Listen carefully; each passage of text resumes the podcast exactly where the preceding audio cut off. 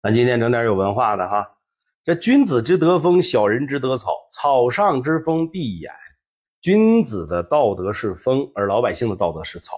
这草往哪个方向倒，完全取决于风的作用和力量。那社会的风气为啥越来越差呀？都他妈向着钱看去。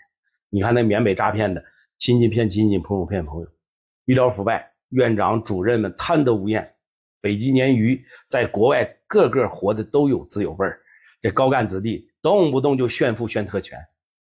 圣贤先人讲道德的时候，先去要求上层社会，而从来不要求老百姓。有上行就有下效，这上梁都不正，那下梁能不歪吗？一个国家的风气好不好，你觉得是老百姓的责任吗？那绝对是上层社会和精英社会的责任。你们都他妈一天天都是想着钱，想着在国内搂一把。就赶紧出国享福去了，那还能友好吗？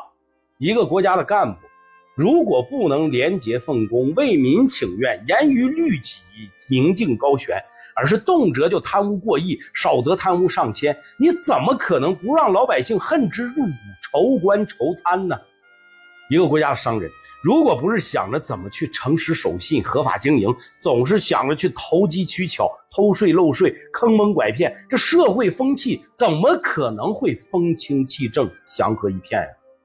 一个短视频平台，如果不是想着怎么去发布优质的内容、传播正能量，内容都是炫富卖惨、教你赚钱、衣不遮体、私懂会员、崇洋媚外、大 V 扯淡。你说平台光想着流量至上、金钱至上，一切都是买买买、卖卖卖，它怎么能有好的风气传播呀？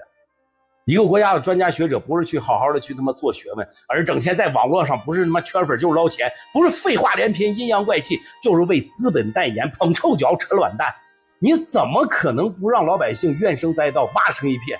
作为专家教授，你们能做到为民服务吗？你们做不到，还他妈在那自我陶醉、飘飘欲仙，写点狗屁不通的文章，说点阴阳怪气的话，在那指点江山，空洞说教，毫无根据，胡扯瞎说，拿老百姓当他妈傻子呀？对我们老百姓是尖酸刻薄，而对那些上流社会又是阿谀奉承、屈膝弯腰，可以说是市面上那些五五喳喳的这群专家，都他妈是一群败类。